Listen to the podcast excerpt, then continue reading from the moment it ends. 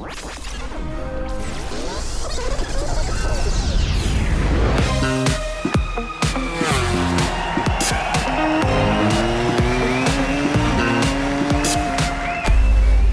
tal amigos de Dazón, amigos de MotoGP, amigos del podcast Cambia el Mapa? Que estamos con este Mapping 29 de nuestro podcast oficial en español del deporte que nos apasiona, entre carreras, después del Gran Premio de San Marino y de la Ribera de Rimini, espectacular, y antes del Gran Premio de la Emilia Romagna, que entiendo que también será igual de espectacular. Quizás Ruiz, ¿cómo estás?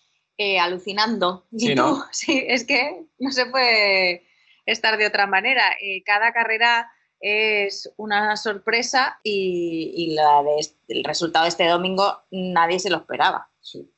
Una locura. Un nuevo ganador distinto que no había ganado nunca, Morbidelli, con Peco Bañaya que se ha perdido tres carreras, llegaba con muletas y se sube al podio. Joan Mir le mete la moto en Pisano al propio Valentino Rossi. En fin, es que yo no sé qué puede pasar la próxima. Es decir, ¿quién, que no haya ganado puede ganar? ¿Quién que no haya subido nunca al podio puede subir? Eh, es, que no, es que es imposible saberlo, o sea, es imposible saberlo porque sobre todo también por cómo cambian las cosas de un día para otro, ¿no? Ya no solo de un circuito para otro, sino de un día para otro, porque el sábado estábamos hablando de cuatro Yamahas, eh, las cuatro primeras en la parrilla, y de repente el domingo solo hay una Yamaha en el podio, y justo la Yamaha que se mete en el podio, bueno, que gana la carrera, es la Yamaha que no es la Yamaha 2020, es la del equipo satélite, pero la única Yamaha que no es de este año. La única Ducati que está en el podio es una Ducati de un equipo satélite, pero luego las oficiales están mucho más atrás, siendo la misma moto. Y de repente se mete una Suzuki tercero y Cuartararo y Maverick Viñales, pues en porras, la verdad. Eh, yo, la, pregunta que me, gustaría hacerme, ¿esto por qué pasa? ¿Es el año en el que no está Mark y entonces de verdad lo que decimos todo el mundo se ha creído que puede ganar? Es decir, la pregunta que yo me haría es, si estuviera Mark, ¿Mark en Breno hubiera peleado con Binder, aquí con Morbidelli, en Jerez con Cuartararo, o entonces estos pilotos no hubieran estado a ese nivel? Es decir, es una pregunta que, que- que ya me empieza a dar vueltas en la cabeza, ¿no? Eh, y, y que no tengo respuesta. No sé si la tienes tú. No, difícil de responder porque es, o sea, es un buen planteamiento. Eh, yo creo que hay una parte que es, porque no está Mark, hay, creo, o sea, Mark sí que creo que llevaba más al límite a otros pilotos. ¿Por qué? Porque como él siempre sale al límite, los otros se veían obligados a pasar esa frontera para intentar estar cerca de él. Entonces creo que eso ahora mismo no pasa y no ha habido nadie que haya tomado el relevo en eso, de cuando las, la pista no está bien, cuando las cosas no están bien, da igual. Yo salgo al límite porque sigo queriendo marcar las diferencias con el resto.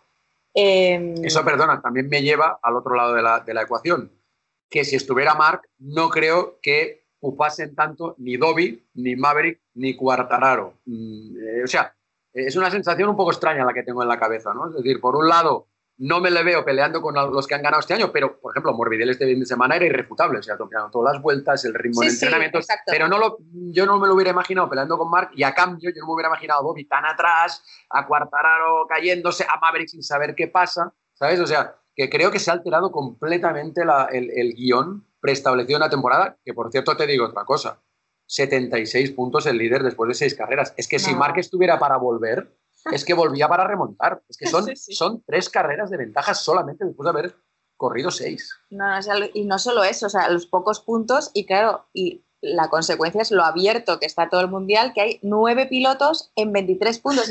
Como es como tú dices, es que Nakagami está Nakagami con la Honda puede ser campeón del mundo sin haber subido al podio. Es que está a 23 puntos de Dobby. Nueve pilotos en una carrera.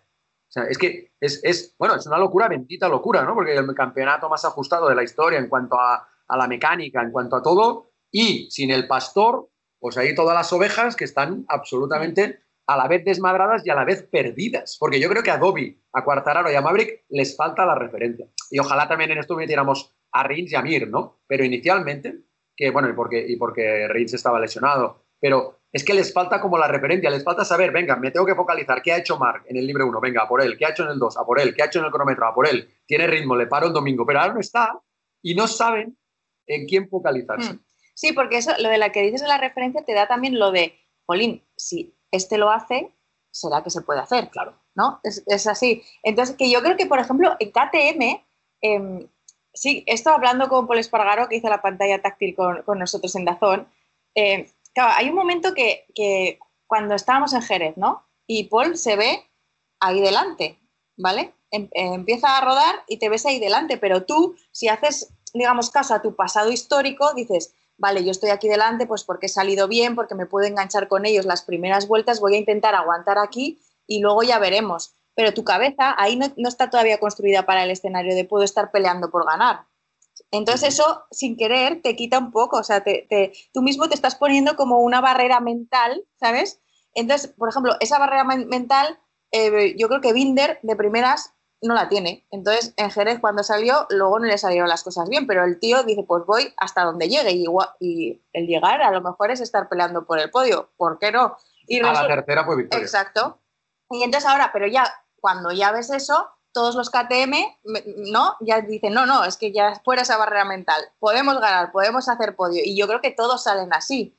Un poco eh, es eso. Entonces, yo creo que a Peco y a estos les habrá pasado lo mismo. O sea, cuando ves que un satélite puede ganar, dices, pues todos podemos ganar. Es que estoy aquí, eh, eso en Jerez, luchando por, por el podio, vale, rompió motor, pero estoy ahí. Entonces ahora yo creo que sí que todos piensan que es posible y eso hace que esa limitación mental no, exista. Ahora, eso no explica, por, ejemplo, la parte, creo yo, de Cuartararo, de Dobby o de Maverick en este caso. Mm. Pero lo de Dobby yo creo que es que es que están mal. vale, vamos a hacer una cosa, vamos a ir por partes. Este es un podcast distinto en el sentido de que lo tenéis a partir del lunes, porque como ya el jueves ya estamos en el circuito y el viernes ya hay entrenamientos, era para que tuviera un poquito más de, de duración, de durabilidad, que dirías tú con los neumáticos, ¿no? Eh, y este vamos a hacer un podcast de, pues entre nosotros dos con las opiniones de los protagonistas de este domingo, ¿no? Para reciclar un poco y recapitular todo lo que dijeron, es decir, sin un invitado específico que ya nos guardaremos para cuando acabe este triplete, que ahora tenemos esta carrera de la Emilia Romagna y luego en dos semanas Cataluña. Así que vamos a ir por, abrimos capítulo Yamaha, si acaso primero, ¿no? Venga, sí. Por honor al ganador, ¿no? Lo, de, lo de Morbidelli dominando todas y cada una de las vueltas de, de las eh, vueltas de la carrera me parece una auténtica locura. Con la moto, no diré peor, pero sí diferente a las oficiales, ¿no? que ya nos lo decía en este podcast Ramón Focada. Sí, ahí nos explicaba que no es exactamente la moto del año pasado, pero tampoco es la moto, la Yamaha 2020 que tienen los otros tres pilotos de, Yamaha. O sea, ¿qué diferencias hay? Entre otras, por ejemplo, lo del dispositivo de salida que no lo tiene y aún así hizo una salida perfecta dominó el vuelta a vuelta, si ves su ritmo en el vuelta a vuelta, se mantuvo todo el tiempo en 33 bajos y es que no cometió ningún fallo, o sea, hizo la carrera perfecta, perfecta. Vamos a hacer una cosa, como me pareció preciosa la entrevista que le hiciste al acabar la carrera, además muy... La verdad es que es, un, es, tipo, eh. es un tío además muy, como piensa, piensa mucho, entiendo también que como intenta hablar el español lo más preciso posible, también busca bien las palabras. No, pero, pero en italiano habla también lento, ¿eh? Y en inglés también, es que me fijo porque digo, no sé si es por castellano o italiano, alguna le he dicho, si prefieres hablar en italiano y te dice, no, no, es que, ¿sabes? El, tío habla así. Pues eh, vamos a saborearla, porque yo creo, además con un cubata en las manos. Ahora, entenderéis por qué. Escuchamos a Morbidelli. Ha sido perfecta, ha sido una, un weekend eh, muy, muy bueno y la carrera aún mejor. Em, como dije ayer, eh, era importante elegir el neumático justo y creo que hemos hecho un buen trabajo con esto y mm, nos faltaba un poco de experiencia con el neumático medio, pero la verdad es que ha ido muy bien en, carrera. Ramón ha hecho un trabajo excelente. Eh, es un crack y me, me, dio una, una moto prácticamente perfecta para hacer esta carrera. Has conseguido tu primera victoria en MotoGP y además en Misano. ¿Cómo se siente uno? es, es, es, increíble, es un cóctel, es un cubata de... un buen cubata, ahí estamos. de emoción. Em, la verdad es que es, es difícil eh, indicar una emoción, una, una, emoción que tengo más de, de las otras, pero son todas positivas. Nunca eh, nunca he hecho podium en un GP de, casa y me ha pasado de ganar una carrera en, MotoGP, en, en GP de casa. Muchas, muchas emociones. y ha sido además como un reloj vuelta a vuelta, liderando toda la carrera. Eso no es fácil. ¿Qué te iba pasando por la cabeza? Bueno, al, al comienzo ha sido fácil porque tenía la presión de, de Vale detrás, veía, veía eh, las banderas eh, amarillas eh, moviéndose mucho y entonces sabía que él estaba detrás de mí empujando. Y luego he visto que, que, he cogido una, una pequeña ventaja que luego, que después ha, ha quedado más grande. Y desde ahí las últimas 10 vueltas he tenido tiempo para pensar a muchas cosas. Ha sido una, una seduta psicológica. Eh, he pensado en, eh, en mi carrera, que ha sido eh, tan eh, corta y tan rápida, en italiano se dice, Ajá. porque solo siete, hace siete años estaba corriendo aquí, pero en el campeonato italiano Superstock. Y entonces eh, ha sido una carrera, ¿se dice carrera? Carrera, sí. Ha sido una carrera muy, muy corta, pero muy... eh, Sí, muy rápida y en muy- ascenso, ¿no? Ahí, Sí, meteórica. sí. y entonces eh, que solo quiero darle las gracias a, a quien ha permitido esto, porque no, no viene solo de mí, viene de, de mucha gente que ha trabajado conmigo. eh, VR46 en primis, también vale. Y entonces eh, es gracias a, estas, eh, a todas estas personas que, que están conmigo eh, que he podido llegar a hoy ganar esta, esta carrera. ¿Y cuando has cruzado meta, qué? Primer pensamiento. ¿Cómo? Cuando has cruzado meta, ¿cuál ha sido tu primer pensamiento? O sea, ¿te lo crees? Eh, es, es- es mucha emoción, es mucha emoción, es difícil de, de explicar. eh, el, el cerebro va, va muy rápido. Por eso te damos todavía, te agradecemos todavía más que intentes buscar esas palabras tan difíciles de encontrar hoy, incluso en italiano, que las intentes encontrar como siempre aquí también en español cuando hablas con nosotros. De verdad, enhorabuena, Franco, porque te lo mereces. Gracias, gracias. Disfruta. Morbidelli fue la Yamaha que ganó y la única Yamaha en el podio, sorprendentemente, después de los ritmos de, de los entrenamientos, sobre todo de Maverick, que había hecho la pole, y también de Quartararo, que estaba en primera fila, e incluso el propio Rossi. Bueno, Rossi al menos estuvo donde estuvo de salida. Ahora hablamos de Rossi, de cuarto, terminó cuarto. ¿no? Rossi Que- hizo todo lo que tenía Sí. que hacer. Pero Maverick, vamos con mm. Maverick, que realmente Izaskun para mí es el gran enigma de la, de la temporada. Llevamos cuatro carreras en las que sí hemos sabido qué le ha pasado, pero para, de esta no sabemos qué le ha pasado. Es decir, tuvo problemas de neumáticos, de embrague y de frenos. Entonces, cuarta opción, decía Juan Martínez, ¿crees que ya ha ido todo mal? Todavía puede ir peor. Pues aquí ha ido peor, pero no sabemos por qué o no lo sabe él tampoco. No, es que eso es lo que te iba a decir, que, que no lo sepamos nosotros, bueno, pero que no lo sepa él, porque si es verdad lo que dice, que es que, es que no, no sé qué decirte, es que no lo sé. Eh, hombre, es preocupante. Bueno, no lo sé o, no, tú qué crees, no lo sé o no te lo puede decir. Luego también deja entrever de que no puede decir lo que querría decir, ¿vale? Esas son interpretaciones mías de cuando también cuando haces entrevistas un poco también tienes información de, de lo que no se dice o entonces es un poco así, pero o sea, lo que sabemos de ayer es que fue el único piloto de la parrilla que salió con un neumático trasero diferente. Eso es así. Ya sorprende eso, ¿no? Sí, es verdad que con ese neumático en entrenamientos había ido mucho mejor de lo que fue en carrera, pero también es verdad que por la mañana en el warm-up con ese neumático las cosas no le fueron bien.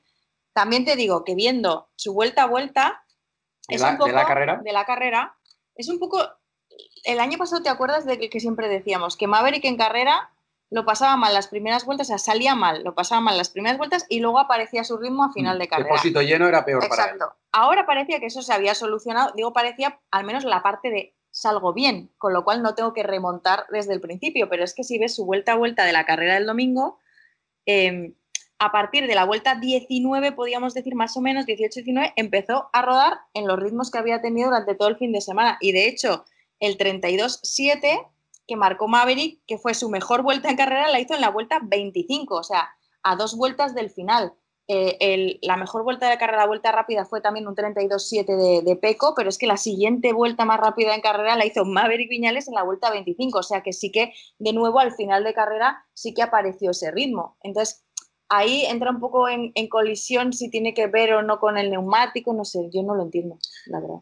Vamos a hacer una cosa, vamos a escucharle, pero y nos vamos a quedar igual, eh, porque es la entrevista que le hiciste ayer. Pero de todas maneras, eh, en eso que hablabas al principio de las nueve pilotos que están a la distancia de una carrera, Maverick en las últimas cuatro carreras, después de los dos segundos de Jerez, ha hecho 18 puntos. Cuatro de 100, 18. Y aún así, está quinto del Mundial a 18 puntos. o sea que, que, se puede poner líder e, este domingo si hubiera una debacle, ¿entiendes? O sea, esto es lo que me parece más alucinante de este Mundial. Le escuchamos la entrevista de Dazón este domingo, de Izaskun a Maverick. Difícil, no, no hay explicación. Realmente llevamos muchas carreras sufriendo el mismo problema y no, no hay una explicación válida. Pero hoy ha sido el neumático, ha sido... No lo sé, durante todo el fin de semana tenía un feeling súper bueno. Incluso al final he podido hacer algunas vueltas buenas, pero demasiado tarde.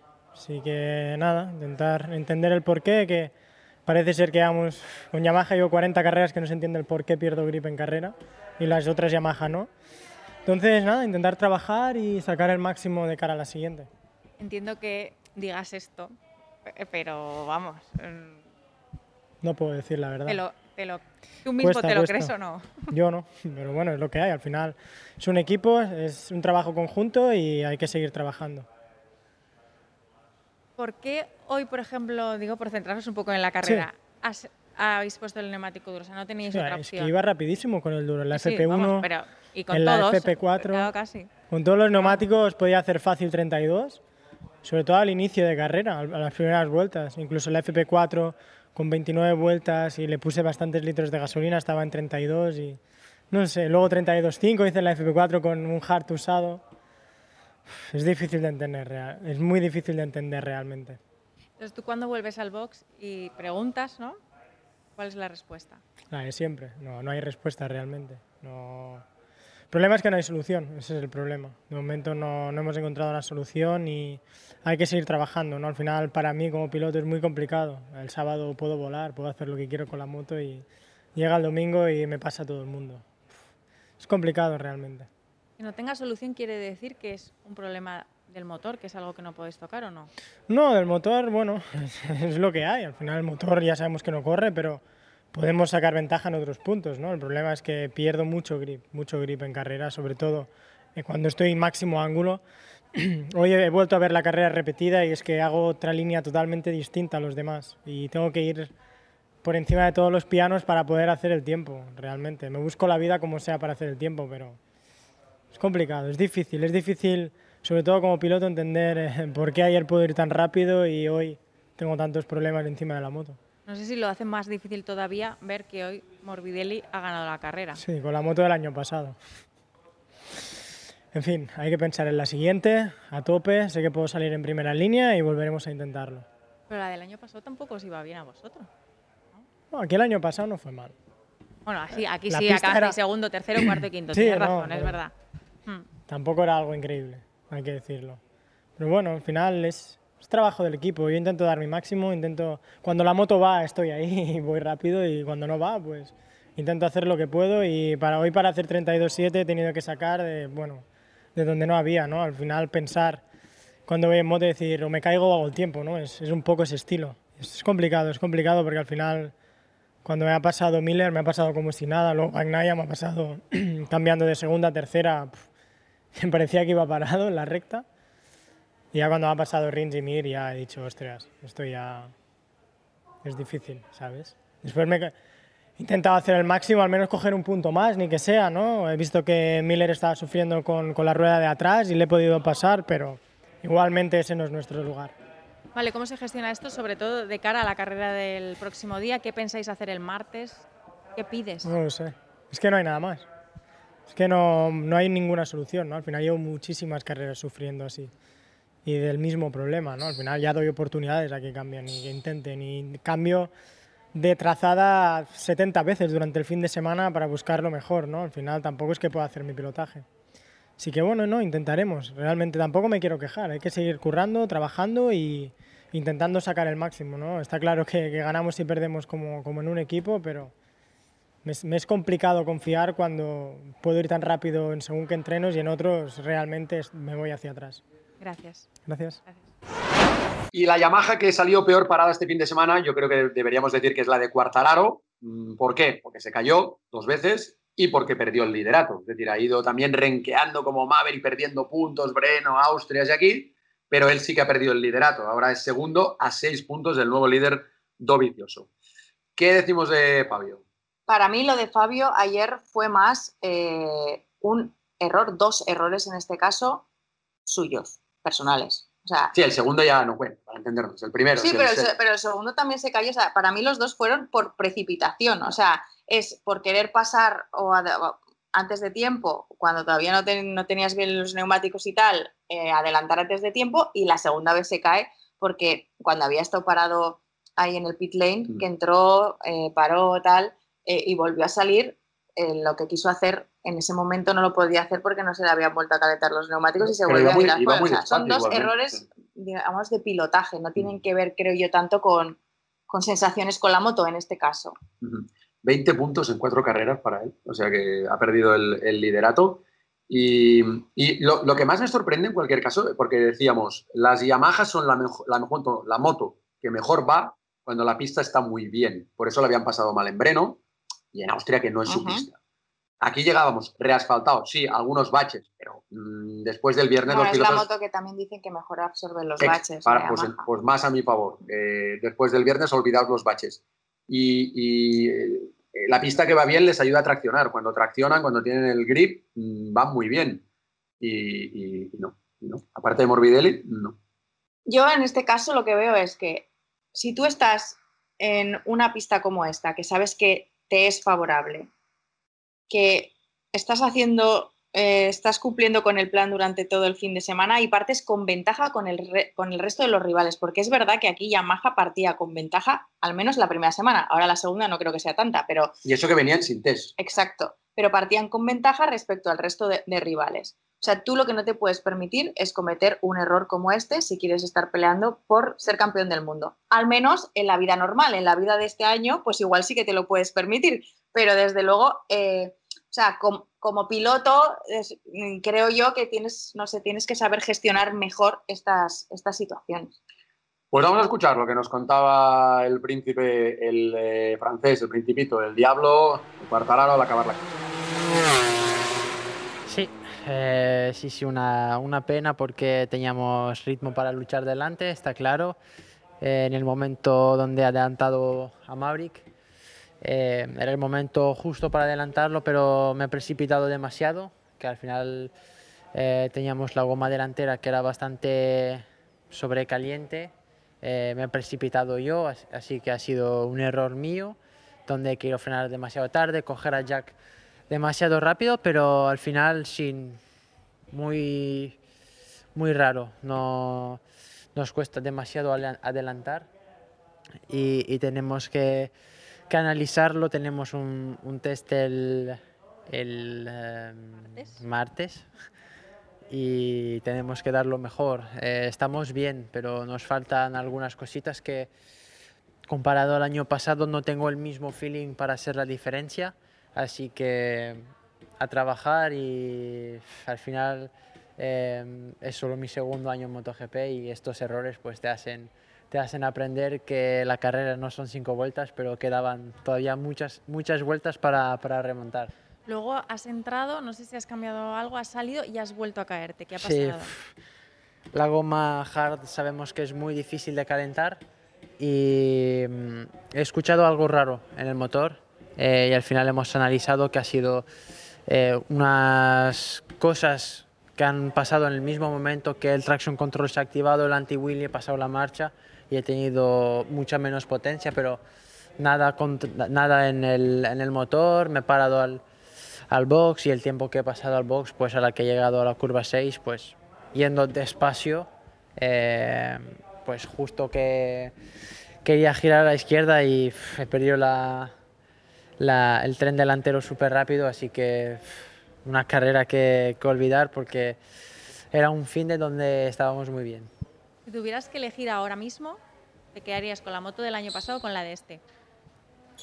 No sé si tengo que contestar, así que no voy a decir nada. A veces los silencios son muy reveladores. Mm, En cualquier caso, con la del año pasado sí que podías adelantar más fácil que con la de este.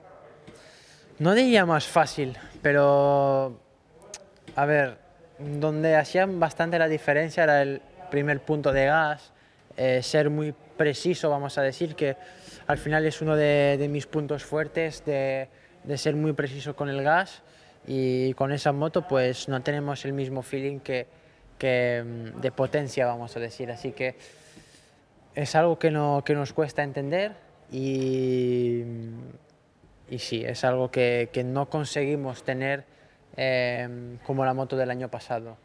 Así que, así que, así que ya, ya tenemos que trabajar, probaremos cosas muy distintas durante el martes, así que veremos lo que pasa.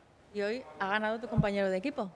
Bueno, sí, soy, soy contento por él, porque eh, no, no hablamos mucho con Franco, pero es una persona que, que me llevo muy bien con él, es una persona que, que mm, me ha felicitado cuando mm, ha tenido momentos difíciles, lo he felicitado también en, en este momento, así que estoy contento por el equipo y sobre todo por él, que es una muy buena persona. Gracias. Ernest, a mí de esta entrevista me, gustaría destacar y comentar contigo porque le digo a Cuartararo, si tuvieras que elegir ahora mismo, ¿qué- ¿con qué te quedarías? ¿Con la moto del año pasado o la de este? Y entonces le hace, creo que no te tengo que contestar a eso, no te puedo contestar a esto, vale. Pero enlazándolo también con lo que contaba Maverick en su entrevista cuando dice, eh, es que ha ganado Morbidelli con la moto del año pasado, pero es que a ellos no les iba bien la No, moto del año no, pasado. esa es O la sea, risa, es que es claro, Sí, sí. no- Esa es la risa, claro. es decir, sí, sí, la moto el año pasado que la campeona del mundo. O sea, Claro. no, si no os fue bien el año pasado. Claro. Si, si no fuisteis ni subcampeones con esa moto. Es decir, que decir ahora que esa moto es buena es muy raro. Claro. O sea, En el caso de Cuartararo lo entiendo Sí. más porque él sí que tenía una moto diferente y porque él con esa moto se encontraba muy bien y sobre todo en lo que explica más de, de que no le costaba tanto adelantar a otros pilotos, ¿no? Mm. Pero lo otro no, no, no le veo mucho en, en un año Quartararo ha pasado de luchar con, con Mark mm, hasta la antepenúltima curva a caerse, con una moto que sí ha pasado de la 19 a la 20. Él podría decir, prefiero el año pasado, bueno, él se cayó. Claro, él sí que puede Pero en cambio decirlo, Maverick, pero- que diga la del año pasado sorprende mucho, porque el año pasado es que esto, o sea, nos vamos ahora con el DeLorean al año pasado, ¿no? El regreso al futuro, vamos y Mm. venimos, y el año pasado en algunas pistas decía exactamente lo mismo Maverick, no sé qué nos ha pasado, tenemos que trabajar, el equipo, o sea, que tampoco era una moto que, Ah. que dijeras le volvía loco. y cambió muchísimo el discurso en los test de pretemporada, tanto de Sepang como de Qatar, cuando fu- fueron también como un tiro, eh, de que, o sea, todas las declaraciones era que esta moto era evidentemente mejor que la del año pasado. El que no habla de motos del año pasado, ni del año que viene, ni del año de la catapumba, es Valentino, que con lo que tiene tira, es el que menos dice nada de la moto. Eh, con la ayuda de la pastillita azul, la verdad es que es un cachondo, Valentino. Igual ¿no? se Eh, tomó solo una, tenía cuatro en tenía el cuatro. casco, se tomó solo una, quizá le faltó una y media, ¿no? Sí. Ahí al Bueno, final. tiene, tiene la dopia, tiene la segunda carrera. Puede, Sí. como él decía, aquí en la zona de la Emilia-Romagna, la dopia es eh, hacer el amor dos veces seguidas. También, sí. Entonces, eh, a ver si esta vez se quedó ahí. Fue, no fue gatillazo lo que pasó el No. domingo cuarto, pero a ver si ya lo remata y este domingo puede, puede hacerlo, porque será muy bonito. Ayer con público ver todas las banderas amarillas fue precioso, por fin. O sea, nunca te das cuenta de lo que echas de menos una cosa hasta que la pierdes y la vuelves a ver, ¿no? Y entonces me di cuenta de lo importante que es el público viéndolo ayer. Eh, Valentino realmente hizo el fin de semana que, que- que- que puede hacer. Estuvo Sí. cuarto, salió delante, estuvo peleando por el podio, le vinieron los jóvenes, que al final Peco venía con hambre, vino Mir con hambre, que le metió un adelantamiento ahí en la, en la curva esa del carro, que, que madre mía. Y, pero, pero a mí me parece un buen fin de semana y Valentino este domingo va a hacer lo mismo. Va va a volver a estar en esa película. Total. O sea, si tú ves, lo, Valentino hizo en carrera exactamente lo que había hecho el fin de semana. O sea, no bajó su rendimiento en carrera, no. Sino que además, como él, eh, como él se crece en carrera, fue capaz de mantener el ritmo, yo creo que incluso durante más vueltas que lo hacía en entrenamientos. Pero lo que había hecho en entrenamientos lo mantuvo o incluso lo mejoró un pelín durante, el, durante la carrera. Eh, lo dio todo.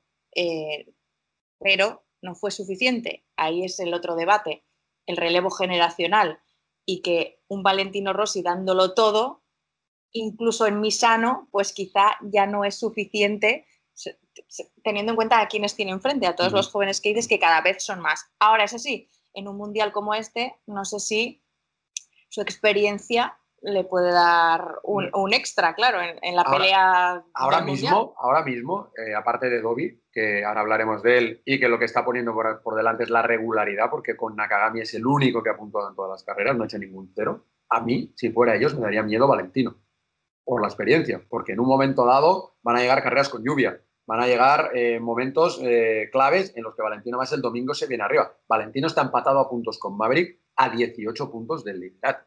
O sea que eh, yo dije hace mucho tiempo esta va a ser la mejor temporada de Valentino desde el 2015. Probablemente me voy a equivocar en el sentido de que no va a tener los podios y las victorias del 2015, pero a lo mejor es capaz de luchar por el título hasta el final con, a este ritmo que va. O sea, a este ritmo que va. Ahora en este escenario posible es. Hasta probable posible y probable. Le escuchamos a, Valentino en las declaraciones de, Valentino. La verdad es que no subió al podio, pero también estaba contento en el fondo porque sus cachorros subieron al podio. Morbidelli y Bañaya en el podio significa pilotos de la academia en el podio y su hermano Luca había ganado en Moto 2. O sea que casi el día fue de la fiesta absoluta, solo lo verá mejorado el estándar. Valentino, hoy lo has dado todo, pero no ha sido suficiente. Sì, sono, mi dispiace molto per, per, il podio perché il podio qui a Misano sarebbe stato bellissimo e poi stare sul podio con Franco e Pecco sarebbe stato ancora, ancora più bello, sarebbe stata proprio una festa di casa. Però purtroppo alla fine Mir eh, mi ha superato all'ultimo giro, sono andato un po', un po' largo al tramonto e quindi non ce l'ho fatta. Mi dispiace molto, però rimane una bella gara, sono stato sempre, sempre veloce dall'inizio alla fine e mi sono divertito, è stata, è stata bella. E niente, ci riproviamo settimana prossima.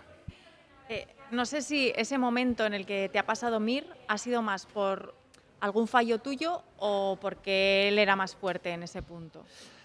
Un po' tutti e due, perché um, ero ritornato su Pecco, e, però Pecco era un po' in difficoltà l'ultimo giro, quindi diciamo che siamo arrivati un po' vicini e sono andato un po' troppo largo e Mir si è infilato. Però c'è anche da dire che Mir l'ultimo giro ha fatto 32-7, quindi stava venendo, venendo, su forte, infatti quasi frega anche Pecco.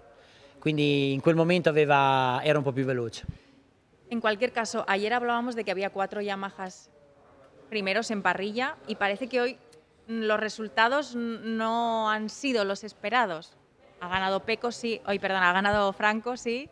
Tú has estado peleando por el podio, pero no sé, por lo menos no da como sensación de, de che avete approvechato il momento. Tu tienes esa sensazione o no? Beh, allora, eh, intanto noi siamo più competitivi in qualifica di solito e in gara facciamo un po', un po più fatica, no? anche, anche nelle, altre, nelle altre piste. E poi te l'avevo detto ieri però che c'era la Pramac Ducati e la Suzuki che avevano il passo nostro, infatti... Sí, voy a hablar siempre avevo, contigo avevo antes ragione. de hacer una... Voy a hablar contigo antes de apostar. Esatto. sempre. no, Mir è andato forte tutto il weekend, ma anche Rins. E Pecco è stato veramente molto bravo perché dopo l'infortunio che, che ha avuto, non essendo al 100% ha fatto una grande gara. Guidava molto bene, troppo. Che falta para poder estar luchando de nuevo por ganar o por el podio la prossima settimana? Che tenéis che hacer il martes? Ero un po' in difficoltà in due o tre punti, soprattutto in frenata con, con, la media davanti ed è stato per quello che, che Franco mi è, mi è, andato via, perché ero nella posizione perfetta, se fossi riuscito a rimanere nella sua scia eh, avrei chiuso almeno, almeno secondo. Eh, invece non, non, ce l'ho fatta. Ci sono delle cose da migliorare la settimana prossima e, e abbiamo un'altra possibilità e quindi ci riproveremo anche perché poi eh, tutti la settimana prossima andranno più forte perché tutti lavoreranno, quindi bisognerà essere bravi a fare uno step e essere un po' più veloci. Gracias. Prego. Gracias. Ciao. Valentino, que sobre todo nos contaba eso, que hubiera sido bonito subir al podio acompañado de Morbidelli y de Peco, que son como sus discípulos. Luego también hablando con otros periodistas, eh, bromeaba diciendo que, que, había decidido cerrar la academia, la VR46. y, y, luego eso, contaba que, mm, bueno, que lo, había, que lo había dado todo, no había sido suficiente y que en el último adelantamiento de, de Mir, sí que es verdad que él no había hecho todo bien, porque como Peco delante había tenido, estaba empezando a tener problemas, que ahora escucharemos también a Peco, bueno, pues eso, digamos, como que le había desestabilizado un poco o hecho que a esa curva entrara un poquito más abierto quizá de lo, de lo normal y entonces Mir supo, supo aprovecharlo. y, y, bueno, muy contento también, pues eso, por Morbidelli y por Peco. Peco Bañaya, que se había perdido tres carreras, eh, volvía con muletas, se subía a la moto con la muleta, se bajaba y cogía la muleta. Y, madre mía, qué carrera. Eh, yo voy a decir que de Peco siempre he confiado mucho y los números hablan de que lo tengo en el fantasy desde que empezó la temporada, en mi fantasy de MotoGP. Lo quité cuando se lesionó, evidentemente, y no he tenido narices de haberlo metido de vuelta en mi equipo en esta gran carrera, porque no pensaba que un tío que viene de lesión lo iba a hacer tan bien, lo cual todavía habla más del nivelazo que tiene. Como bromeaba Valentino en la entrevista esa también, que me decía, ves, el sábado te dije, después de la cual y te hablé de Peco, te hablé de tal, y le digo, por eso le digo, pues voy a hablar contigo antes de hacer las apuestas cada domingo, pero eso podrías quizá soñarlo el sábado después de la quali de que se metiera eh, ahí en clasificación, pero no. No, antes de. No, cuando cierran el, fantasy. Pero aún así, eh, yo no sé, yo creo que sorprendió a todo el mundo. Una cosa es que él lo creyera y otra cosa es lo que hizo. Es que. Pero espera, que además salió mal. Salió mal. Si llega a salir bien, hubiera peleado con Morbidelli. Bueno, esta es la tontería. Además. Y, y, es que, o sea, ves el vuelta a vuelta es el piloto que más rodó en 32, o sea, hizo nueve vueltas en 32, o sea, el piloto con mejor ritmo en pista, o sea, es alucinante lo que hizo Peco Bañaya, que reconocía, eso sí, si quieres le escuchamos ahora en la entrevista, que al final, sobre todo las últimas cuatro vueltas, normal, pues le empezó a doler la pierna. Pero él salía sexto y pasó las primeras vueltas octavo, que no tuvo una buena salida, y a partir de ahí empezó eh, ñiqui, ñiqui, ñiqui, el, el come cocos para llegar. Escuchamos a Peco Bañaya que hizo el primer podio de su vida en MotoGP. Ya lo tenía que haber hecho en Jerez, se rompió el motor, ya apuntaba las maneras y aquí ahora ya yo creo que este es el inicio de uh, una, una situación en la cual además Peco se posiciona perfectamente para ser el compañero de Miller en el equipo oficial de Ducati el año que viene por encima de Zarco. Por eso le pregunto también, a escucharlo. Pienso esta mañana cuando he hecho el warm-up, porque normalmente eh, todo me sale un poco difícil en el warm-up aparte este, porque he salido, he hecho pocas vueltas para no cansar mucho la pierna y he hecho el cuarto tiempo o el quinto tiempo. Y así que estoy muy contento porque hemos trabajado mucho en las últimas cinco semanas y no me esperaba de llegar aquí y estar tan competitivo, porque lo esperaba mucho, pero eh, pensaba que era un poco difícil. Eh, es casi la tercera vez que, voy en moto este año, este año porque hemos, hemos parado para cinco meses y después ahora para cinco semanas. Y he hecho solo dos carreras, así que no me esperaba de llegar aquí y ser tan rápido. Pero, pero nada, desde el segundo día de aquí que he empezado a, rodar más sin pensar a, mi pierna, eh, me dolía un poquito más, pero podía ir rápido y he intentado trabajar mucho para la carrera y hoy hemos hecho algo increíble porque Ducati estaba sufriendo mucho y, llegar segundos es, pienso, un resultado muy importante. Y nada, nada las primeras vueltas he, hecho, tenía un poco de dificultad, pienso, a calentar la, rueda delante porque me cerraba mucho, pero después he empezado a empujar mucho y todo me ha salido muy bien y he recortado todo lo que lo, he adelantado todos los pilotos es que, que rodabas en 32 cada vuelta, es alucinante. Tenía buen ritmo, tenía buen ritmo y, nada, las últimas cuatro vueltas eh, han sido de verdad muy difíciles porque eh, todas las veces que, que, hacía cambio de direcciones y, eh, y ponía la, la pierna en el suelo me dolía y he perdido mucho tiempo en las últimas vueltas, pero, pero nada. ¿Ha sido por eso, perdona, cuando, porque es verdad que en una vuelta le has sacado medio segundo a Valentino cuando le has, le has pasado y luego has perdido, ¿ha sido por eso, por el dolor? Después eh, he hecho la curva 2, cuando he hecho el cambio para curva 3 eh, he notado algo en la, en la pierna que me ha, me ha dolido y desde este, desde este momento he empezado a, a, tener, a tener un poquito de dolor y, nada, lo he tenido hasta que he terminado la carrera y ahora me duele un poquito, pero pienso es normal al final. Hemos, roto, hemos tenido la operación cuatro semanas y medio, hace cuatro semanas y medio, y, ahora estamos aquí, así que si tengo un poquito de, del dolor no, no pasa nada, estoy solo contento. Oye, Peco, ¿este podio vale un puesto en Ducati oficial? No sé, espero luego, tengo que ver lo que me dicen, pero... pero tú yo diría que sí. Por, Primero digo que estoy muy contento, después saber lo que me van a decir. Enhorabuena, disfrútalo, gracias. Y ya que estamos en territorio Ducati, que hemos hablado de Peco Bañaya, decir que su compañero Miller, que también apuntaba para este fin de semana bien, salía por delante del en parrilla, luego terminó octavo. Y Dovicioso fue la segunda Ducati en la carrera y ahora es el nuevo líder del campeonato del mundo por esa regularidad que hablábamos, que es el único con Nakagami que ha apuntado todas las carreras. Dovi está donde se le esperaba, pero no con los puntos que se le esperaba, Izaskun, porque 76 puntos a estas alturas para, para el líder del mundial es poquísimo. Y, sobre todo, ahora escucharemos también una parte de, su entrevista, es que cuando alguien que acaba de coger el liderato del Mundial de MotoGP viene a la entrevista con la cara, con la cara larga por los suelos, es que ya no hace falta decir nada más. O sea, eh, vale, sí soy líder, pero soy líder por lo que está pasando este año, no porque te sientas fuerte, no porque tengas la velocidad para pelear por el Mundial. Y ahora mismo eso no pasa. Aquí yo mi pregunta es, cómo ellos pueden, ellos digo, él y Petrucci, que también mientras estábamos haciendo las entrevistas se encontraron los dos y hubo un rato que ahí delante de nuestra cámara se pusieron, digamos, a hablar de, sus penas, o sea, de sus problemas, uno el otro poniendo en común, pero es que les tenías que ver eso, el, pues eso, el rostro que tenían los dos y cómo es posible que ellos estén sufriendo tanto y, que ni Miller ni, ni Peco lo estén haciendo. Pero ahí, por ejemplo... Que llevan los cuatro la misma moto. Exacto, ahí es la misma moto. Eh, en el caso, por ejemplo, de, Miller, yo creo que, ha sido más trabajar en cambiar su estilo de pilotaje y ahora está teniendo esos frutos. Y en el caso de Peco, no venía, no venía contaminado por, digamos, por, las sensaciones de cómo era conducir esta moto con los neumáticos del año pasado, ¿sabes? Entonces, directamente esto es lo que tengo, esto es lo que me he encontrado y, a esto me adapto. Y también se ve que su estilo de pilotaje es muy diferente al que tienen, al que tienen Dobby o Petrucci. Ayer, por ejemplo, el domingo en la carrera decía Checa, es que parece que está pilotando una Yamaha y, no, y eso no lo dices de otros que ves pilotar la, la, Ducati. Yo creo que también por ahí van las cosas. Entonces, a un piloto joven creo que es más maleable a la hora de poder modificar tu estilo de pilotaje que otros que llevan ya mucho tiempo. Entonces, intentan cambiar, pero creo que cuesta más. Pues vamos a escuchar al líder más triste del, del Mundial, la, situación más agridulce posible. Y dices, bueno, soy líder, pero es que he hecho una carrera que no estoy nada satisfecho de, de ella y me estoy aprovechando de la situación. Vamos a escuchar a Andrea Dovizioso. Beh, non puoi essere contento quando non sei veloce.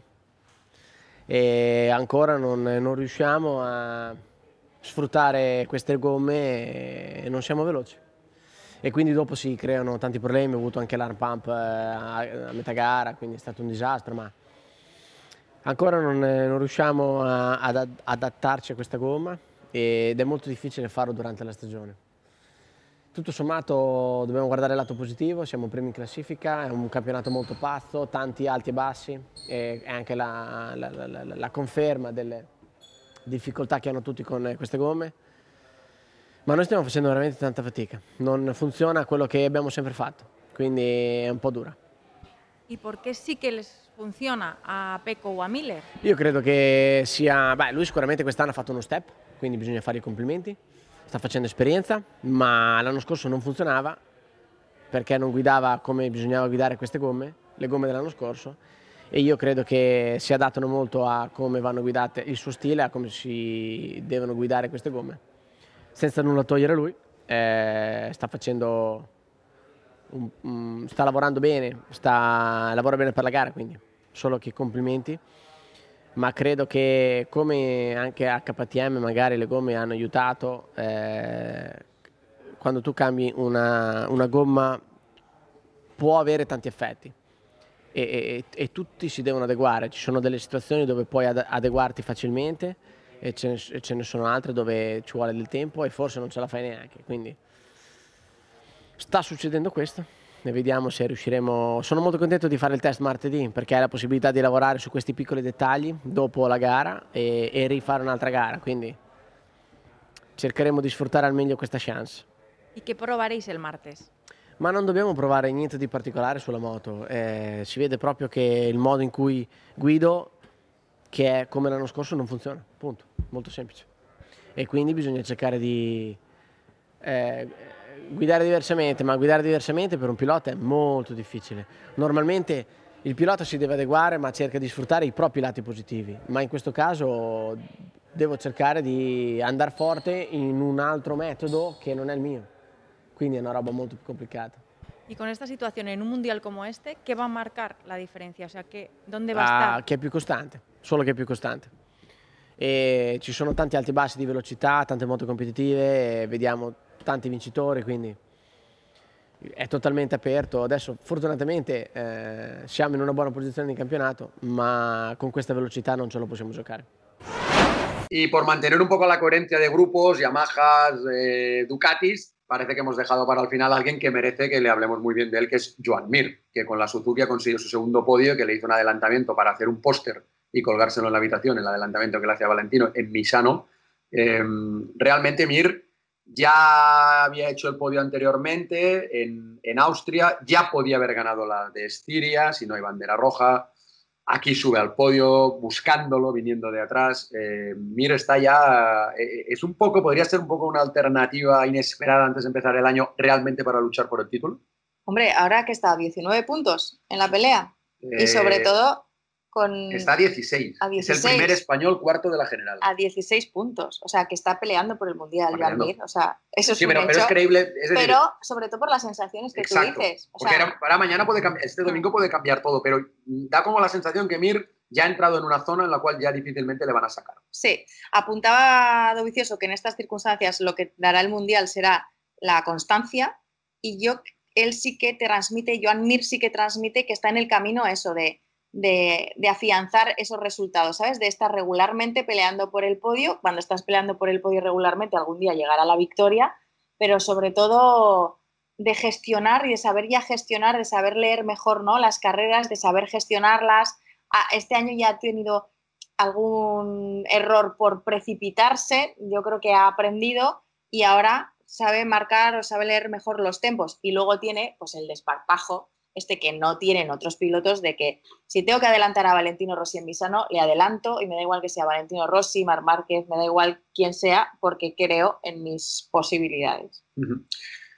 A, a mí me hubiera gustado pelear, verle pelear con, con Marc también. Me hubiera gustado carreras ahí. Yo creo que va a ser uno de los pilotos que el año que viene va a pelear con Márquez. Sí, pero a lo mejor puede llegar como campeón del mundo. Es Pues que igual, yo ahora mismo creo que tendría que poner dinerito en, en apuestas a, a todos, a los nueve primeros y al- algo me llevaré. Pero, pero igual este año las apuestas para ver quién se lleva el título de MotoGP se pagan, se pagan muy bien. Eh, Escuchamos a Joan Mir, ¿te parece? Sí. ¿Algo que te pareció que se haya quedado fuera de la entrevista que, que te parezca interesante? o ¿no? Eh, no, para mí, pues sobre todo es, es la gestión, porque es verdad que, o sea, para mí la- lo que marcará la diferencia en las próximas carreras para Joan Mir y, y para la Suzuki en general, ¿eh? es que salgan más, a- más adelante en parrilla. O sea, ahora todavía, pues siete séptimos y octavos no estaba mal y entonces estuvieron peleando, pero no se pueden permitir, digo, salir más atrás que eso. Eso es lo que marcará la diferencia. Escuchamos al mallorquín. La verdad, me, me lo he toma- me lo he tomado al, al principio con calma, tenía con la, con la goma media, me costaba un poco calentar al principio, he tenido algún que otro susto y, y quería, y, me y- he tenido paciencia, eh, aún así he perdido alguna posición porque sufrí- sufría un poco al, al principio y luego he empezado a, a- sacar el ritmo que, que tenía. Eh, he visto que, que estaba cogiendo a, a todos los pilotos y, y bueno, eh, ha, sido, ha sido complicado porque bueno, he llegado a Rins, lo, lo he podido pasar y luego en, el- en la, última, en la última vuelta he podido pasar también a, a Valentino. Eh, Eh, bueno, has pasado a Valentino en Misano. Ojito con eso. Sí, sí. Claro, ¿cómo es eso? rápido, ¿Cómo se prepara dice- uno ahí cuando está No, no, no se prepara, venía encendido, venía encendido, me, me daba igual si era Valentino o quién era, la verdad. Y, y, bueno, claro que, que ha, sido, ha sido una experiencia inolvi- inolvidable, me lo, he pasado, me lo he pasado muy bien en la carrera, Mm, ha sido una carrera muy larga, muy dura para todos, pero muy contento por mi equipo también porque han hecho un trabajo muy bueno, hemos sacado creo el máximo de lo que, ten- de lo que teníamos. Y ahora lo importante también es el test, ver si podemos sacar algo más para eso que nos ha faltado y yo creo que el fin de que viene podemos hacer una buena carrera también. ¿Y qué crees que falta para, por ejemplo, el domingo estar peleando más que por el podio por ganar? ¿Que solo salir más adelantado o qué? Entre otras cosas, salir un poco más, más adelantados. También, si logramos mejorar con gomas nuevas, está claro que al principio de carrera puede ser más competitivo. Un poco, un poco esto, ¿no? Eh, lo bueno, no tenemos que perder lo que tenemos, que es el- el- ese ritmo, pero tenemos creo que margen de mejora todavía. Has tenido varios sustitos carrera, ¿eh? O sustazos, no sé cómo los has vivido. Sí, sí, he tenido, he tenido algún que otro susto. Me, me, lo he tomado con calma también. He dicho, bueno, hasta aquí, aquí está el límite. Vamos a intentar, con lo que tenemos, hacer el máximo. Y, y así, así. Estoy, estoy muy contento. Bueno, ahora ya el siguiente objetivo ya a ti solo te vale ganar, sí o sí, entiendo, ¿no? Eh, ya lo has podido saber un poco a poco? No, no, no, me saben a mucho. Eh, ojalá, ojalá pueda estar en el podium todo, el, todo el año y, no ganar una carrera, ¿no? Eh, la verdad estoy, estoy muy bien aquí. Si estás luchando por los podiums, entre, bueno, dentro de, de, poco seguro que viene una victoria, y, pero bueno, tenemos que seguir en este nivel. Enhorabuena. Gracias, gracias. Y la otra Suzuki, la de Alex Rins, que quedó en la quinta posición. Vamos a hacer un repaso ahora del resto de. Ya no escuchamos a más protagonistas, hablamos un poco del resto de, de los españoles. Rins que terminó en la quinta posición y claro, tampoco. Hombre, él está un pelín más lejos en el mundial, ya está duodécimo, pero está a 36 puntos. Y recordemos que él se perdió la primera carrera, las primeras estaba lesionado. En un momento dado también da el salto. Sí, ayer él reconoció sin tapujos que lo que le había pasado, porque eh, él estuvo, o sea, de repente también fue uno de los pilotos, fue el primer piloto capaz de rodar en 32 en la carrera, ya lo estaba haciendo en la vuelta 3, o sea que también fue uno de los más fuertes. ¿Qué pasó? Que se fue deshinchando, desinflando, ¿por qué?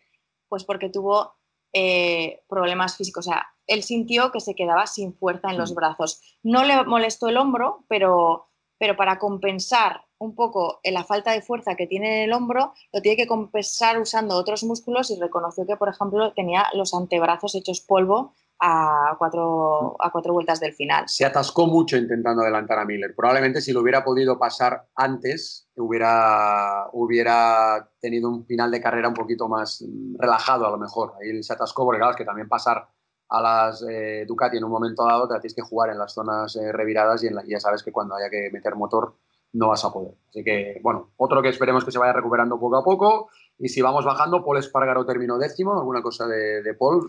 ¿Aquí las KTM volvieron a donde tienen que estar o, qué pasó?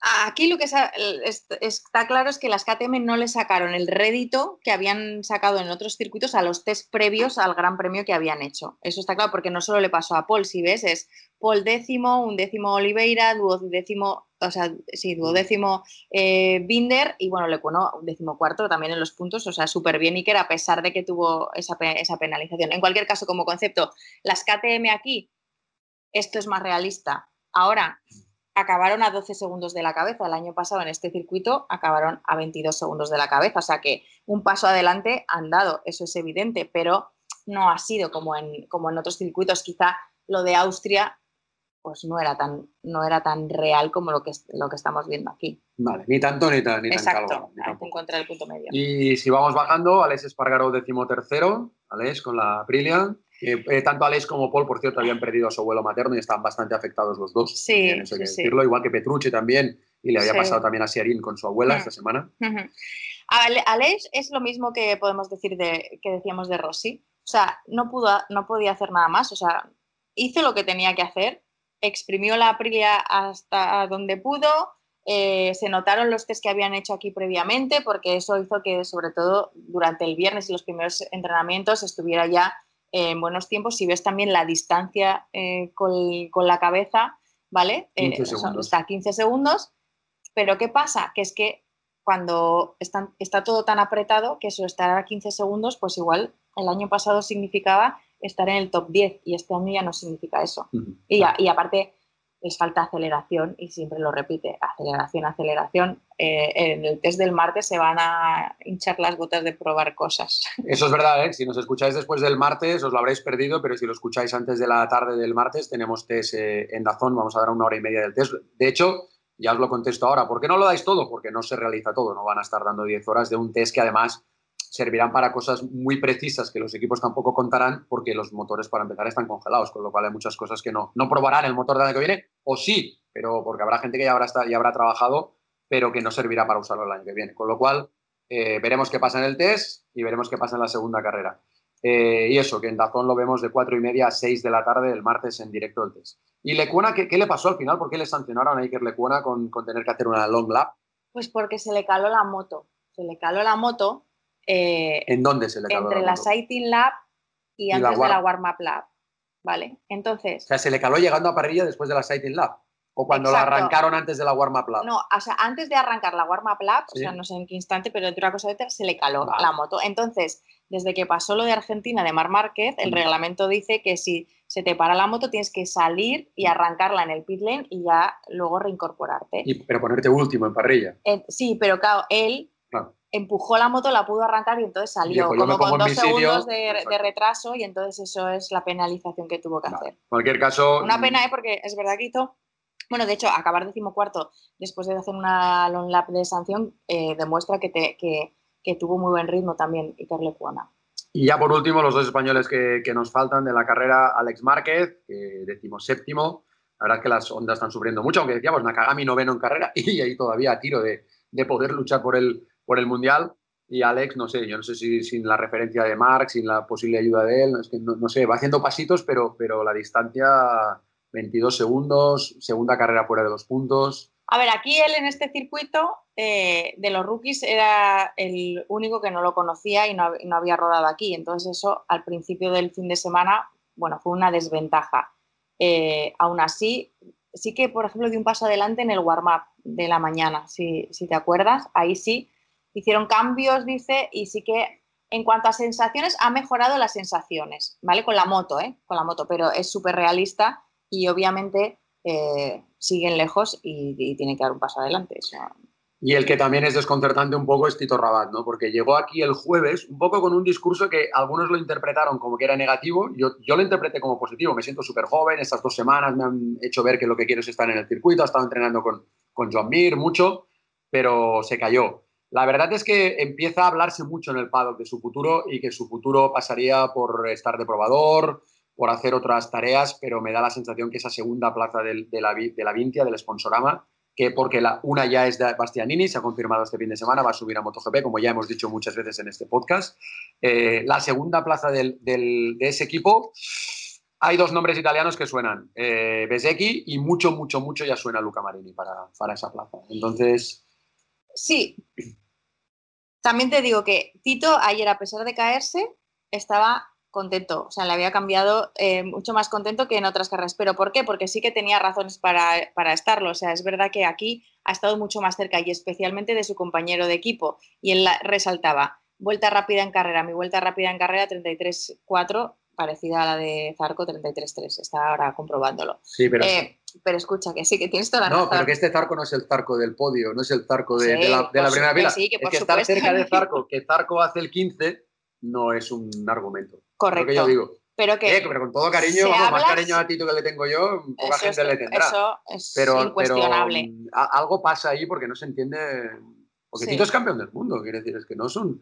Es que cualquiera que está en MotoGP es un piloto rápido. Si el Zarco la puede llevar rápido, ¿por qué no la lleva él? Sí, tiene una buena moto, eso está claro. Pero, bueno, sí es verdad que de momento si hablas con el equipo, o sea, lo que tú dices de los rumores es cierto, pero que si hablas con el equipo dicen que está en su mano el continuar Sí, o no, que es más año. que se lo tenga que creer. Tiene el año- aparte lo es que tiene el sí, año sí. firmado, Es o sea, más que como que él sea capaz de, un poco, no sé si es de quitarse de presión o de saber gestionar esta situación para, no sé, mm, Bueno. para disfrutar. Es que, pero claro, decir disfrutar cuando... O sea, es que es eso, que es que él que también es, o sea, tiene mucho sentido del humor, ¿sabes? Dentro de que ves que lo está pasando mal, tiene mucho sentido del humor, pero ya cuando te llega a la entrevista te dice, pues hoy creo que en la primera curva no era el último, había dos por detrás de mí, ¿sabes? O sea, es difícil, eso es difícil Muy de gestionar para cualquier deportista, porque al final no, hay- no nos olvidemos que del primero al último de la parrilla se entrenan igual, se sacrifican igual, ¿sabes? Y ponen la misma ilusión y las mismas ganas. Y han ganado carreras, han hecho podio, claro, han hecho campeones del del mundo, claro, es, que, claro. es no son mancos para nada, pero, pero claro, ya quedas, te vas al suelo y, y tu compañero ha hecho este año un podio, ¿no? Bueno, nada, por cerrar eh, MotoGP, ya sabéis, ya este, a partir del viernes 9 de la mañana, una hora menos en Canarias, en Dazón, tenemos ya los entrenamientos libres uno, y ya todo viernes, sábado y domingo. La octava prueba del Campeonato del Mundo, que será la séptima carrera de MotoGP, Gran Premio Tissot de Emilia Romagna y de la Riviera de Rimini. ¿eh? Estos nombres que me encantan, que me encantan a mí. Y nada, por cerrar, números. eh, números cantan. Seis carreras, cinco ganadores distintos. Súper repartido. Pero es que entre esos cinco, cuatro han ganado por primera vez este año. Quartararo, Binder, Oliveira y Morbidelli. Y de 22 pilotos, más de la mitad, 12, ya han subido al podio. O sea, 12 pilotos se reparten 18 podios. Y lo que yo decía el otro día, todavía pilotos que pueden subir al podio que no han subido potenciales. Rins seguro va a subir al podio antes de que acabe el año. Ya Sí. tenemos 13. Cuando vuela Mark, pues subirá al podio. 14. Nakagami hará un podio viendo este campeonato. 15. ¿Qué? ¿Quién más nos faltaría? Mm, Alex puede hacer un podio, es Mm. complicado. Veo difícil. Eh, Lecuona más complicado, Alex Márquez más complicado. Petrucci, Petrucci sí debería tener que hacer un podio. O sea, una, una moto oficial de Ducati debería hacer un podio, debería, Debería, despedirse, debería debería. despedirse de, Ducati. Bueno, pues ya, ya ahí les tenemos. Es que, es que van, a, van a hacer podio tres cuartas partes de la parrilla. O sea, una auténtica barbaridad. O sea, Pues que- bienvenido sea, ¿no? Ni te cuento para, para narrar. Oye, eh, ya apuntábamos lo de Moto 2 con lo del futuro ahí de ese equipo de Avintia, Besecchi, Marini. Marini también impecable. O sea, si no se le llega a meter el neutral ahí en un momento dado, hubiera escapado, hubiera dominado todas las vueltas. Eso nos dio un poquito de vidilla para pelear con Besecchi, pero, pero Luca Marini también está llamando a la puerta de MotoGP. Sí, yo eh, lo de este domingo fue importante, además también para marcar, yo creo, ah, diferencias con su compañero de equipo, que al final eh, estar peleando por el mundial eh, con tu compañero de equipo, por muy bien que te lleves, supongo que eso también tiene un significado, ¿no? De, de dejar las cosas claras. eh, porque sobre todo en entrenamiento sobre el papel, Bezzecchi sí que tenía un poquito más que Marini, eran dos de los más fuertes junto a Bastianini, pero sí que tenía un poquito más y, y no le dio ningún margen. Es verdad que ganó eh, posiciones y, y acabó saliendo desde la pole Marini porque Remy Garner, el hombre de la pole, tuvo una caída durante el warm-up, tiene una fractura en su mano izquierda, que por cierto está en Barcelona porque tiene que pasar por el quirófano, y eso hizo que Luca Marini saliera desde la pole, con Bezzecchi segundo y con Bastianini ter- eh, tercero, bueno, pero que lo aprovechó al máximo y marcó él el ritmo de la carrera. Por corregirte y tocarte un poco las narices, ¿Qué he el hombre de ¿Qué he la pole fue Bueno, sí, claro, también- es también verdad, sí, sí, es verdad. También estaba maldita la pole este fin de Sí, semana. sí, sí, Lowe's la hace, sale el último de, sale de pit lane. Luego la hereda Garner, se rompe en el warm-up. Pero luego el tercero, el que salió, ganó.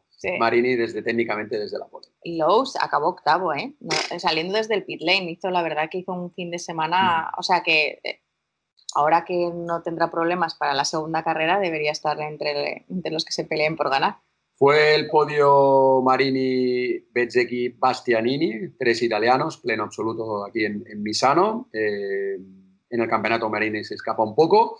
Y cuando escuchéis este podcast ya probablemente se sabrá si Jorge Martín ha podido volver o no. Ha sido el primero de los eh, pilotos del Mundial 2020 que ha sido infectado por el COVID, estaba asintomático, está esperando hacer dos PCRs negativos y si es así, podrá estar a partir del viernes en los entrenamientos, lo cual es importante porque al final está a 33 puntos. O sea, tampoco volverá con opciones. Es como si se hubiera Sí, sí. lesionado una carrera que desgraciadamente Jorge ya tiene experiencia de haberse lesionado Sí. y volver y, y ganar y luchar por, por el título, ¿no? Entonces, ojalá le podamos ver y, y- y la cosa vaya bien. Y Vierge, primer español, cuarto, rematando un gran fin de semana de- del Petronas, porque ahora hablaremos que McPhee ganó en la categoría pequeña, en la categoría reina ganó Morbidelli Es verdad. y hubiera habido casi pleno de- del equipo del Petronas, porque Xavi Vierge quedó cuarto. Sí, sobre todo, eh, yo creo que ahora ya sí vemos al Vierge, ¿no? Que, que estábamos acostumbrados. Y especialmente en otras carreras le habíamos visto los domingos, pero claro, como salía el die- 19, es que, vale, remontar, remontaba, pero ahí ya no tenía ninguna opción de estar peleando por nada. Ahora, si es capaz de consolidarse en los sábados con una buena clasificación en parrilla, pues eso, de repente acaba, aquí ha acabado cuarto y en la siguiente carrera, pues estará peleando por podios. El resto españoles, Augusto Fernández quedó quinto, Aaron Canet quedó noveno, mm, al final mejor rookie, Marcos Ramírez quedó duodécimo, va creciendo con, Sí. con solvencia Marcos. Da la porta, por cierto, que también hablando de rookies, campeón del mundo, por primera vez le hemos visto este año ahí peleando, ha hecho puntos. Y más atrás ya, fuera de carrera, quedaron Edgar Pons, Navarro, que lo de Navarro, pobre, es que yo no sé cómo ya qué, qué- qué decir, pobre, y, y Garzó, que también se quedó fuera, que había hecho un gran fin de semana, el de Paterno. Bueno, veremos qué pasa, a ver qué enseñanzas sacan de cara a la carrera este fin de semana. Y en Moto 3, Izaskun Ruiz Remírez. eh, Ramírez. por cierto, ganó McPhee. Casi no puede ni correr, porque eh, hay que decir que John McPhee había dado un falso positivo. Y de repente, bueno, eso es una, una información que no trascendió, porque entonces le hizo los dos PCRs eh, siguientes y yo- dio negativo, que ha pasado a más gente de este campeonato y más gente en realidad en la vida, que de repente te sale y lo vuelves a hacer y ha sido una pequeña infección de la muestra, contaminación. y suerte que pudo estar porque al final McPhee ganó la carrera por delante de Ogura, que cuidadito con el silencioso japonés, que da mucho miedo, y Suzuki, que fue tercero. Eh, McPhee ganó saliendo el decimoséptimo. Sí, que se cayó en la Q2, efectivamente. Claro, es que esto es, eh, digo, como demostración de que en Moto 3 lo de la parrilla ya no, no te marca tanto, ¿no? Como, como en otras categorías, pero yo creo que en su caso tenía claro que este fin de semana eh, quería dar un golpe encima de la mesa para decir, oye, que sí, muy bien, pero que yo sigo aquí peleando por el Mundial. O sea, que no hay que olvidarse de, de McPhee. Y Ogura, tú lo has dicho, o sea, es que puedes no verle durante todo el fin de semana, pero aparece cuando tiene que aparecer Hace la pole, y ya está. aparece, hace Sí, la pole, sí. se vuelve a desaparecer durante la carrera, que no, mete, no mete lío, y de repente en el podio. Es que yo, por ejemplo, el, el sábado después de los entrenamientos tú te pones a repasar ¿no? las listas de, lo- de los tiempos y yo veí- y veías las listas y dices, no, sí, es que McPhee es el que mejor ritmo tiene. Claro, sale el 17. ¿Le voy a poner para que gane? No, pues te entra la duda. Pero es que Ogura, tú lo veías y dices, ha hecho la pole, pero ves el vuelta a vuelta y vale, sí, tiene buen ritmo, de repente hacía una vuelta, tal, pero no era un reloj como por ejemplo McPhee o otros pilotos Suzuki o incluso Arenas también, ¿no? y, y va, y pum. Y luego no se baja del podio. Cinco podios de siete carreras. O sea, Por es una regularidad que le permite estar ya a cinco puntos de Alberto Arenas en la general. al ver que se cayó. Se fue al suelo, tuvo un, incidente en la curva 2, con, se tocó con Arbolino, se tuvo que abrir demasiado y luego cuando ya se fue a la 3 pisó la línea, parece ser, y ya. Salió volando y, y Alberto hizo ese cero, segundo cero del año. Qué Mantiene pena, líder, porque, pero porque él sí que también le había dado la, dado la vuelta a, eso, a salir decimotercero, Mm, ¿vale? Porque es verdad que durante la quali, bueno, con los problemas estos de, de no encontrar pista libre, que al final se te complica, pues acabó decimotercero y, y, y lo, hasta ese momento lo estaba haciendo todo bien. Alcoba cuarto, este chico ya ha renovado, ya lo- le entrevistamos en el último podcast aquí en Cambia el Mapa, en el 28, y sensacional, cuartos, que va a subirse al podio a la bote ya. Vino remontando también ayer, también sin hacer ruido. Y yo creo que ayer la carrera fue muy injusta para dos pilotos. Rodrigo quinto, Masías séptimo. Yo creo que ahí son los que hicieron más trabajo durante la carrera, más rato estuvieron delante. Rodrigo, es que no se equivocó en nada, lo dijo. Ha sido mi mejor carrera de la historia de Moto 3. Y luego pasa lo que pasa. Una última vuelta, te meten un el carenado, te abres un poquito y te sales del podio.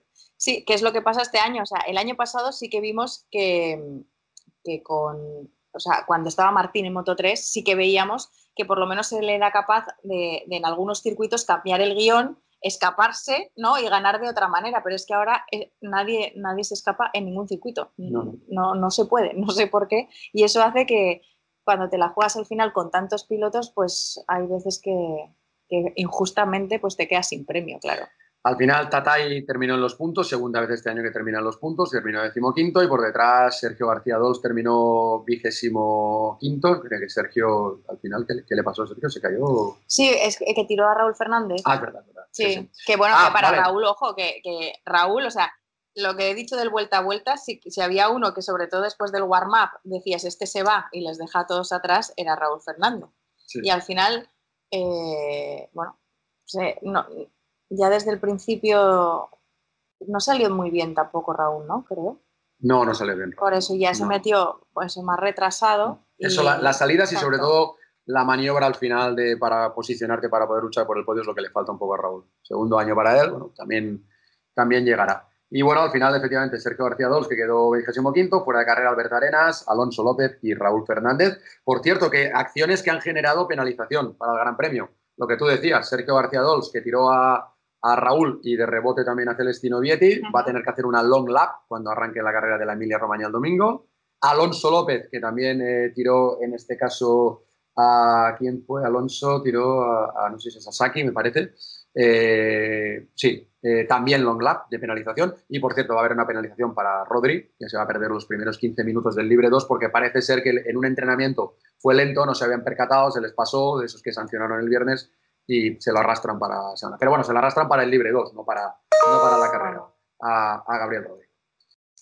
Pues nada, ¿no? Yo creo que hemos diseccionado. Hemos repasado todo, ¿no? Yo creo que sí. Hemos Vale. eh, hablado de un fin de semana que me ha parecido espectacular y que, y que yo creo que se va a repetir esta, este próximo domingo. El test el martes en Dazón y a partir del viernes los entrenamientos. Vuelve la Moto E también. Eh, y vuelven Superbikes, ¿no? También este fin de semana. O sea que, que tenemos. eh, es que estamos en una dinámica ahora que nos tenemos en los próximos 8, 10 fines de semana tenemos 8 carreras del Mundial de MotoGP, pero tenemos Vincent Repsol y tenemos Superbike. O sea que hasta el 22 de noviembre hay carreras todos los fines de semana. Pues estás preparado. Bastante bien, la verdad, sí. Vas a tener que seguir haciendo, ahora que estás en modo hacer mucho ejercicio, hago ejercicio todos los días, igual de que vas a hacer incluso más para estar preparado. Eh, sí, pero lo hago de las cuerdas vocales, el ejercicio, para estar preparado. Bueno, pues nada, que terminamos este Mapping 29, eh, resumen de este Gran Premio de San Marino y de la Riviera de Rimini. Nos vemos ya la próxima semana, que la, hace- la hacemos la semana que viene, también otra vez el lunes, y Zaskun. La semana que viene. Antes del Gran Premio de Cataluña, que volvemos a casa, pero tenemos ya que estar en el Gran Premio de Cataluña. Sí. ¿Qué? ¿Lo hacemos el lunes o tenemos test PCR el lunes? ¿Lo podemos hacer o no? Bueno, o el lunes o el martes, vamos Vale. a dejarlo ahí, que, de- que también depende de otras personas, de trabajo de otras personas y Es- tal. Pero bueno, por cierto, ah, eh, recomendación. eh, a partir de la semana que viene en Dazón, vamos a, a- es que va a ser muy chulo, vamos a tener un reportaje dedicado al equipo de Paolo Simoncelli, al. SIC 58, en un circuito como este tan especial para ellos, donde el año pasado ya recordaréis ganó Suzuki, su primera victoria y además se la dedicó a, a Marco Simoncelli, súper intensa la, la historia ¿no? que, que hay detrás de ese equipo y, y la relación con Paolo y con Marco. Y, y nada, aquí quedó muy, Pues- muy emotivo, muy bonito. Yo cada pues- vez que lo veo se me vuelve a poner la piel de gallina. Pues hasta entonces lo que podéis hacer es visionar el reportaje de los satélites, que es el Mundial de los Satélites. O sea, Vamos, ganando todo. O sea, esto no había pasado. o sea, lo- los, más viejos del lugar ni se lo creen. El informe Eh, Yamaha. El informe Yamaha, Porque- que continúa siendo vigente. Correcto. No sabemos lo que pasa. Exacto. o sea, la base es la misma. la Luego misma. son capítulos diferentes, pero la base es la misma. Y nada, hay un montón de, y un montón de contenidos que tenéis en, en Dazón para ir pasando, haciendo boca, para que vuelva a llegar el viernes. Oye, y la pantalla táctil de Paul Espargaró. Lo que pasa es que. Ah, y, y aquí vas a hacer una con Cuartararo, ¿no? Sí, Ah. haremos pantalla con Cuartararo. Pues sí. la tendremos a partir del jueves ya colgada también en el, en el rail. Sí, muy interesante ver esos detalles. Que de me los- estrené aquí y no me has dicho nada. ¿Qué tal? Eh, aprobé. Progresas adecuadamente. PA. Vale. Progresas Pero adecuadamente. yo era más de destacas cuando iba al colegio. ¿eh? Ah, Pero no el primer día de clase. Pues ¿no? venga, Ah, a la segunda. al segundo ya Venga, seguro que lo petas. Si quieres puedes hacer incluso la pantalla del post, la del extra y la, del, y la pantalla del domingo. Si quieres te la dejo. ¿eh? Pero es que estoy haciendo entrevistas en ese momento. Y ya sabes lo que a mí me gustan las entrevistas, sobre todo las de después de la carrera. Yo es que mi sueño... De ahí es cuando puedes sacar petróleo. No, y, la- y los hemos aprovechado en este podcast. Sí, sí. Yo sí te digo ya para terminar que a mí es que mi, el sueño de mi vida es poder comentar las carreras con chancletas, bermudas, sin afeitarme. En Bueno, tal como voy ahora, ¿no? como voy ahora. No lo veis, pero va en chancletas. Eh, y además chancletas chulísimas que me regala mi mujer. ¿eh? De, de Mickey Mouse. Mickey o sea, Mouse. es que Genial. vamos a poner una foto de las chancletas en redes para que las veáis. Pero lo mejor es que esta mañana en el desayuno me dice, ¿puedes conducir tú? Y yo, sí. porque dice? Es que así me puedo dejar las chancletas.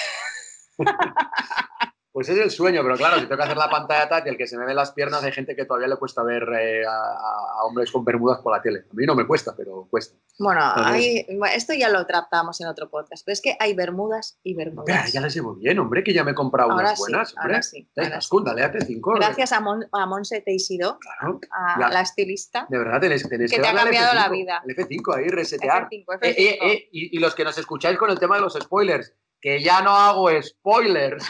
Yo no he hecho ninguno en esta temporada, son los propios pilotos que lo dicen. Dice Lecuona, no, me he caído, no sé, en la curva 3 como arenas. Bueno, ¿yo qué quieres que te diga? Ya lo ha dicho él, no lo he dicho No, yo. Héctor Garzón. Ah, Héctor Garzón lo dijo. Sí. Es decir, que yo no hago spoilers, que el spoiler os lo hago a partir de las 14.47, cuando entra la careta domingo de carreras, salía Izaskun, ahora sale nuestra nueva compañera Lucía Villalón, dice arranca el post, y si arranca un post, el post ya es un resumen. A partir de ahí, si no habéis visto las carreras en directo, por favor, parad e iros al principio. Pero yo no he hecho ningún spoiler, ni durante Moto 3, ni durante Moto 2, ni durante Moto GP, de los resultados, ninguno. Y mira que me mordía la lengua con el tema de. Hubo uno que estuve a punto de decir, va a ser un gran día para. Bueno, me callo. De- Del Petronas, de la, de la Academia de Valentino, y me callé, no dije nada. Va a ser un.